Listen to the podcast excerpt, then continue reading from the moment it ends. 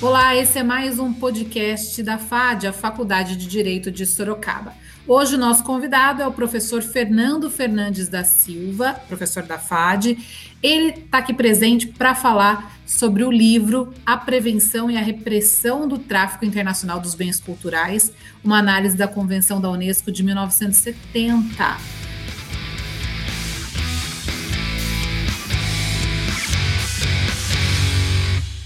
Professor, muito obrigada pela sua presença aqui. Eu quero agradecer primeiramente a sua presença, a sua disponibilidade aqui com a gente. Eu que agradeço, uh, muito feliz em participar desse evento, especialmente por conta da FAD, que é uma faculdade que eu tenho muito carinho, prezo muito, do aula há 25 anos. E estou à disposição de você para responder aí as questões do que eu puder. Eu queria começar perguntando e, e, e te pedindo para falar um pouquinho sobre esse projeto, né? Como foi caminhando até chegar a essa ideia do livro e, e desse livro poder sair do papel, assim, no sentido de um, de um projeto, né?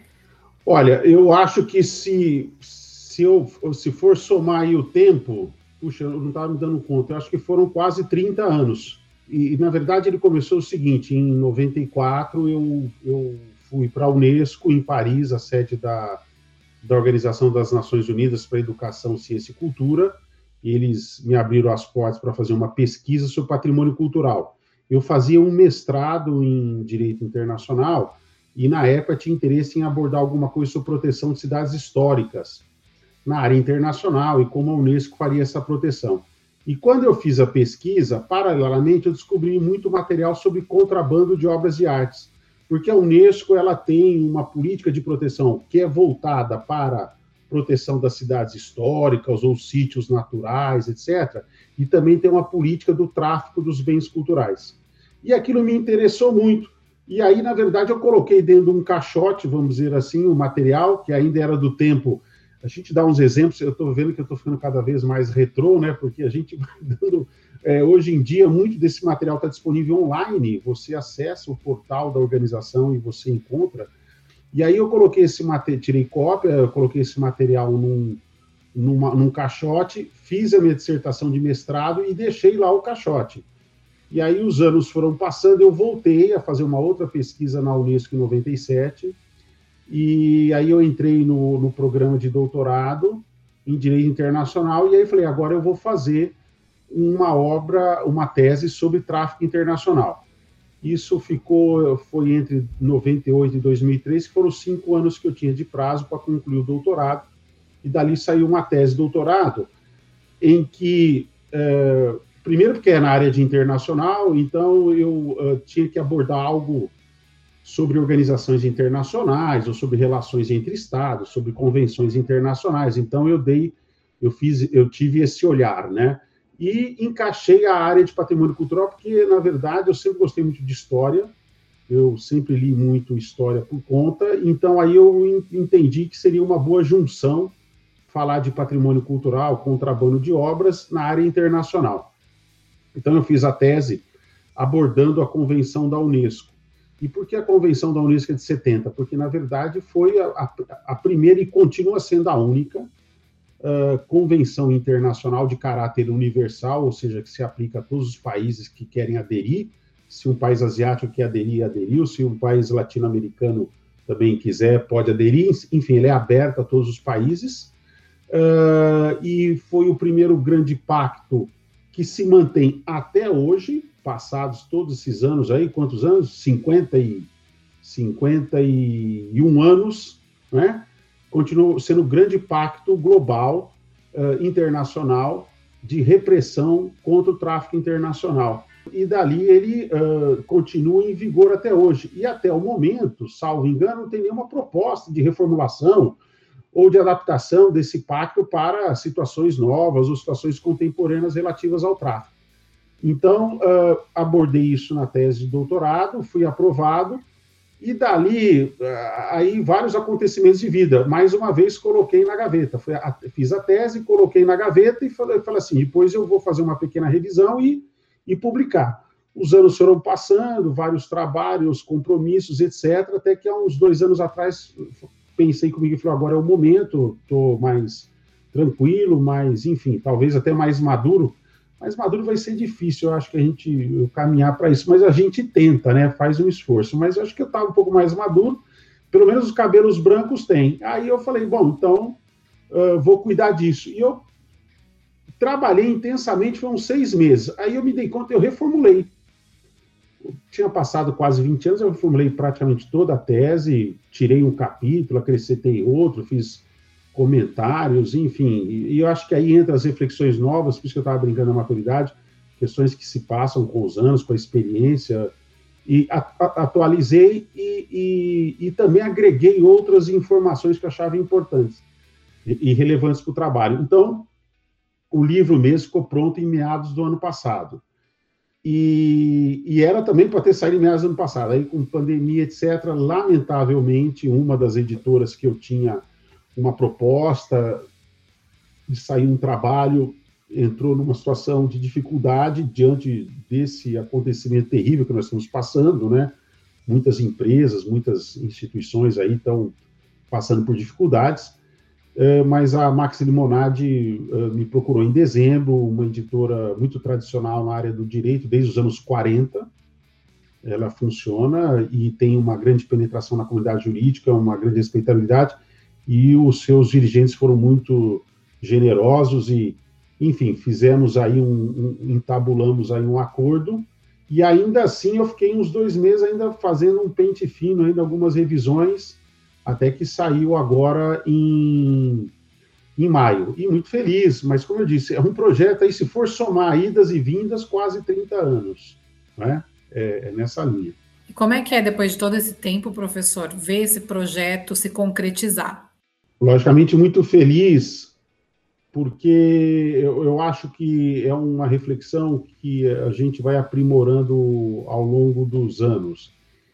E é o seguinte, bom, mas qual que é o meu papel, né, como indivíduo e um papel dentro da sociedade?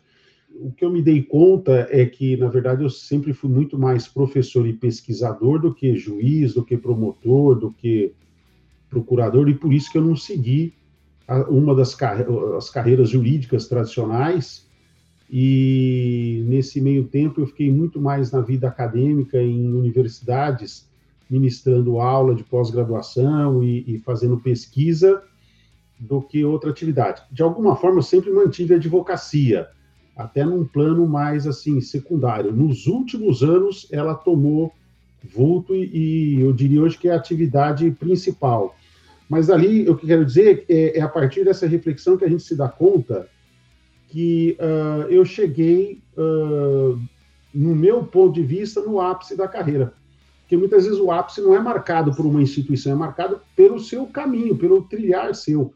Então, quando eu coloquei esse livro para fora, vamos dizer assim, né, elaborei e falei, está pronto, eu falei, não, aqui está toda uma síntese de todas as ideias, os pensamentos que eu fui tendo ao longo dos anos, que eu fui amadurecendo, que eu fui, fui aprendendo, ao mesmo tempo fui agregando com o tema antigo, que era a tese, e fui reformulando e fui explicando, porque em muitos momentos eu vejo como se eu estivesse dando aula, e, e, e dou mesmo, como se fossem as aulas que eu dou para meus alunos, para explicar alguns conceitos.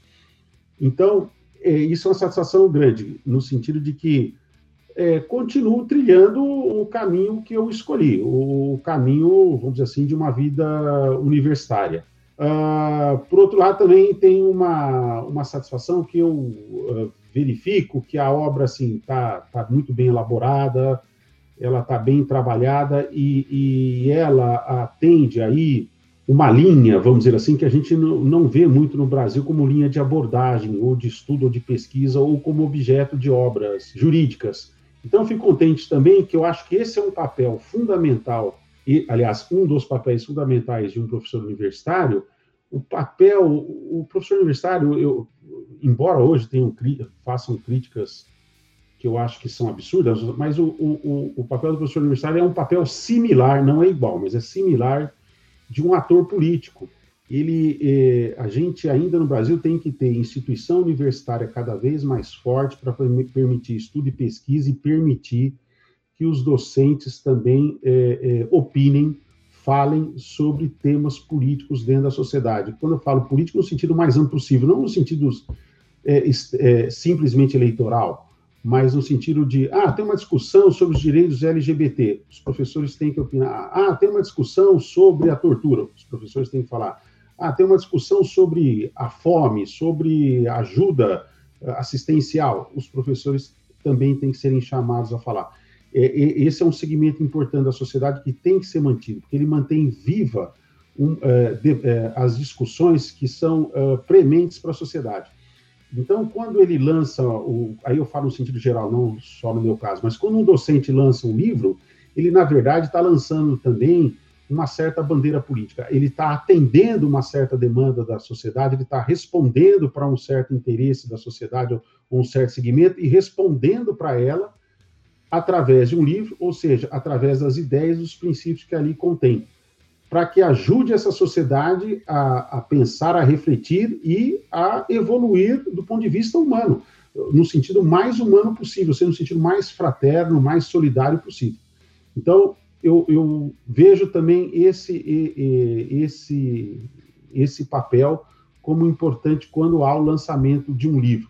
Né? É, é isso, é de alguma forma tentar estabelecer um diálogo com a sociedade e, ao se estabelecer esse diálogo, tentar atingir algum ponto que para ela é importante e dar uma resposta a ela.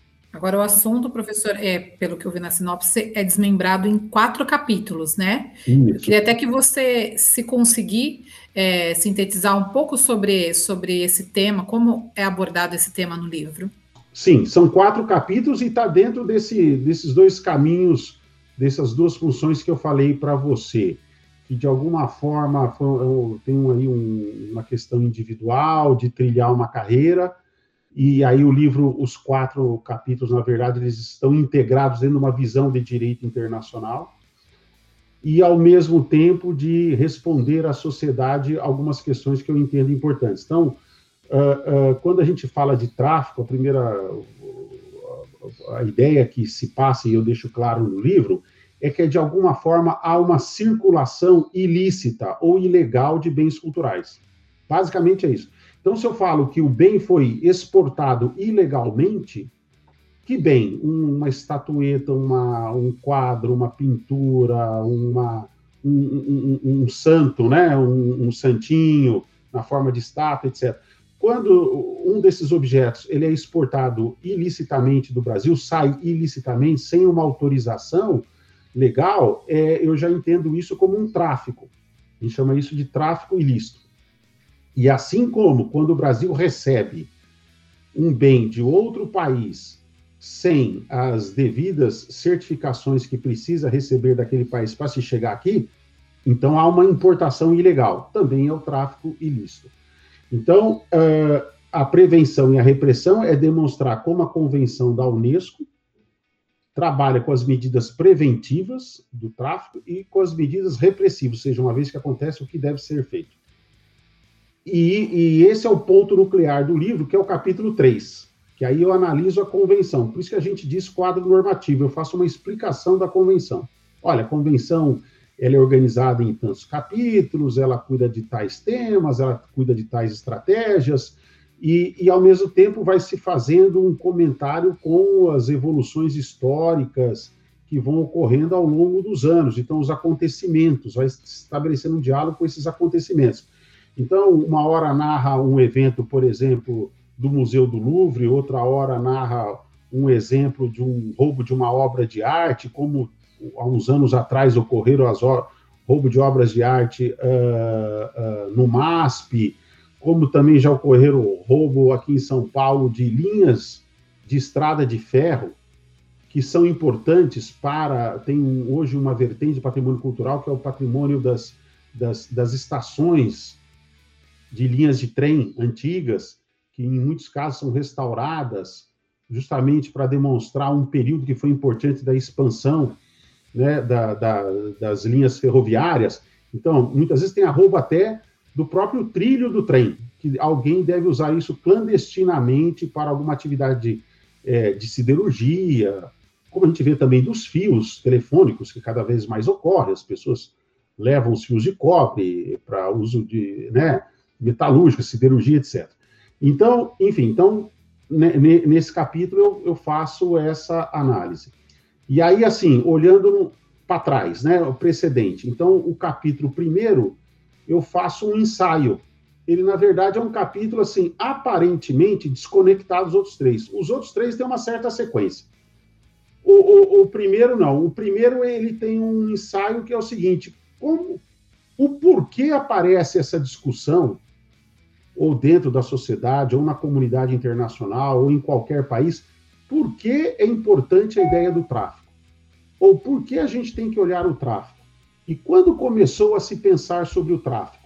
Né? Tem um momento aí, tem, aliás, tem vários momentos, mas eu pontuei alguns. Então, no primeiro capítulo, eu vou, de alguma forma, abordar uh, o Renascimento na Itália, no final da Idade Média, por volta dos séculos XV e XVI, e aí demonstrar que alguns objetos de arte são encontrados soterrados dentro da Roma Antiga, uh, e esses objetos, ao, ao serem encontrados, uh, provocam o desejo de várias pessoas de vários locais do mundo de ir para Roma Antiga e fazer explorações, porque vão descobrir lápides e cemitérios da Grécia Antiga, da Roma Antiga, perdão, da Roma Antiga, né? Mas objetos que vieram também da Grécia Antiga, vão descobrir estátuas. Tem o, o, o caso famoso, depois vocês pesquisem aí, do, do conjunto que se chama Laocoonte, que é um conjunto que foi é, de uma estátua de um pai que tenta socorrer os dois filhos diante dos ataques de uma hidra seria uma espécie de um povo selvagem, tá? um povo mitológico. E aí a, a, a estátua retrata o momento de desespero, o momento em que ele segura. Se compreende que essa estátua é da Roma antiga, ou no período anterior a Cristo, e ela foi encontrada soterrada em Roma de forma intacta. Ela, como várias outras, foram encontradas assim. E isso desperta no Renascimento italiano um despertar das pessoas pela curiosidade das obras de arte. Então, começam os papas a tomar as primeiras medidas de restrição para não saída desses bens, porque os papas e os cardeais da Igreja Católica, no período do fim da Idade Média, são os grandes colecionadores dessas obras. São aqueles que, patro... que ao saberem que essas obras são encontradas, uh, querem comprá-las para suas coleções. Júlio II, por exemplo, foi um importante papa, do começo da Idade Moderna, tinha, tem, tem uma coleção, tinha, né? Uma coleção enorme de estatuetas de bustos romanos, que era muito comum na Roma Antiga você retratar os personagens romanos, o senador, o governador, etc., através de bustos. Então ele tinha uma coleção anormal, vamos dizer assim, diante disso. E essa coleção, hoje, ela, ela vamos dizer assim, integra um dos museus do Vaticano, né, que foi, acabou sendo incorporado. Então, nesse primeiro capítulo, eu vou trabalhando com essas questões então, da origem das ideias sobre tráfico. E essas leis papais são tão importantes que no século XIX, quando se formam os primeiros países, eh, não os primeiros, mas quando se formam alguns países europeus, como Itália e Alemanha, começa então se adotar leis de restrição ao tráfico. Esses países começam a tentar impedir a saída ilegal ou a saída não desejada de certos bens do seu território, porque esses bens são significativos para a história da nação. Então, deixa de ser só uma história uh, da Grécia Antiga ou da Roma Antiga, mas também para a história da nação. Então, aí começa a formar os museus, né, é, como uma, uma, forma de você agregar esses bens, uh, ou os museus, na verdade, vão, alguns os grandes museus vão sendo formados antes, mas amadurecem numa conotação mais moderna a partir do século XIX, como é o caso do Museu Britânico, a Galeria Uffizi, os, o, o, os próprio, o próprio Museu do Vaticano, os museus do Vaticano, e assim por diante. Então, esse primeiro capítulo é uma reflexão sobre essas questões em geral. E aí, o segundo é realmente uma aula de direito internacional, é como a, nós organizamos as diversas normas internacionais sobre o assunto as convenções, o costume internacional, princípios, as regras das organizações internacionais. Então, hoje tem um emaranhado de normas de combate ao tráfico. A norma principal é a Convenção de 70, mas tem várias outras. Então, eu faço um quadro de apresentação disso. Aí vem o capítulo 3, que aí eu vou especificamente numa norma só, que seria a própria convenção, que é o pacto. E no capítulo 4, que eu gostei muito, que foi uma reflexão interessante, é como esse como essa convenção se integra, o que ela pode colaborar para a legislação brasileira de proteção ao tráfico, ou seja, como ela pode, de alguma forma, otimizar a nossa legislação para ter um olhar voltado para o tráfico e dali quais seriam todas as medidas que poderiam ser tomadas em âmbito de Ministério Público, de Poder Judiciário, de medidas administrativas, de órgãos de proteção, quais seriam as principais medidas que poderiam ser tomadas num olhar brasileiro, com apoio, com pano de fundo na Convenção de 70, é, quais medidas poderiam ser tomadas de combate ao, ao, ao tráfico internacional dos bens culturais. Eu já fiquei sabendo que tem um exemplar do livro na biblioteca da FAD, uhum. que já está disponível, né? Caso os alunos queiram é, é, é, fazer a leitura, enfim, saber um pouco mais sobre esse assunto, que é um assunto que rende, né? A gente pode ficar conversando sobre esse assunto muito tempo. Esse exemplar já está disponível na biblioteca da FAD, é isso mesmo? Isso mesmo. Eu, é, aliás, a, a FAD acho que foi a primeira instituição que eu fiz a doação e até deixar claro para os alunos e para a comunidade da FAD, é, a FAD está entre os agradecimentos que eu fiz na elaboração desse livro. Aliás, esse livro, dessa vez, eu fiz um, um campo de agradecimentos mais institucional, né? As instituições que, de alguma forma, ao longo dos anos, aí, em um momento ou outro, me apoiaram num trabalho de docência, e, e especialmente a FAD, porque esse ano já tenho aí, é, agora no meio do ano, 25 anos e meio de docência na FAD. Então, fiz questão de fazer o agradecimento e, e, e colocar na, na página de agradecimentos do livro. Ótimo, professor. Eu queria agradecer muito a sua participação aqui, mais sucesso ainda. Né? É, você mesmo falou da importância da pesquisa, dessa sua dedicação né, é, à, à, à, pesquisa durante todo esse tempo e de tirar esse projeto do papel, poder concretizar. É, então, acredito uma felicidade muito grande para você e para a gente também, da FAD, claro. E fica aí a dica para os alunos, então, né, que esse exemplar já está disponível na faculdade. Queria agradecer muito a sua participação, professor Fernando. Muito obrigada pela presença e a gente ainda vai voltar a falar sobre o livro. Eu que agradeço a sua atenção, a sua disposição e estou à disposição de todos aí para colaborar no que for preciso. Obrigado. Muito obrigada. Esse foi mais um FADcast, o podcast da Faculdade de Direito de Sorocaba. E a gente se encontra numa próxima entrevista. Até lá.